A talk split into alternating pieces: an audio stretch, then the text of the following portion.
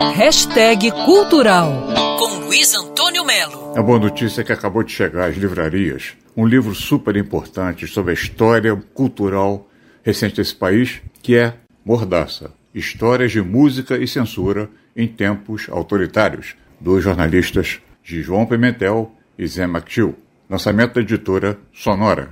Tudo começou quando os dois foram convidados para escrever sobre os 50 anos do AI-5, em 2018. Entrevistando personagens como, por exemplo, Chico Buarque, eles viram que tinham material suficiente para reunir casos mais emblemáticos sobre o incessante embate entre música e censura, arte e autoritarismo aqui no Brasil. São muitos personagens, casos surpreendentes, dramáticos, trágicos e até engraçados, mostrando o que alguns fizeram para conseguir dar uma rasteira e escapar da censura. Eu conversei com o autor Zé Matil. Oi, Luiz Antônio e pessoal da coluna Hashtag. O Mordaça é um livro sobre música e censura no Brasil, que aborda não apenas os anos da ditadura militar, mas passa também pelos tempos da República Velha, Estado Novo e também pelos atuais e tristes anos do governo Bolsonaro. Em quase quatro anos de trabalho, eu e o João Pimentel, meu parceiro no livro, entrevistamos dezenas de artistas e pessoas ligadas à música.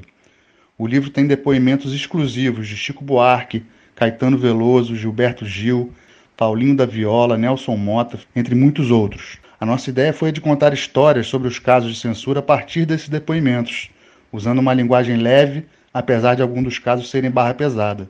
O livro é recheado de personagens marcantes e casos surpreendentes, e conta como artistas foram perseguidos e silenciados, e como fizeram para driblar os absurdos impostos pela censura. Mordaça Histórias de Música e Censura em Tempos Autoritários.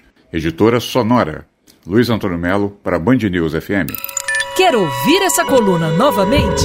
É só procurar nas plataformas de streaming de áudio. Conheça mais dos podcasts da Band News FM Rio.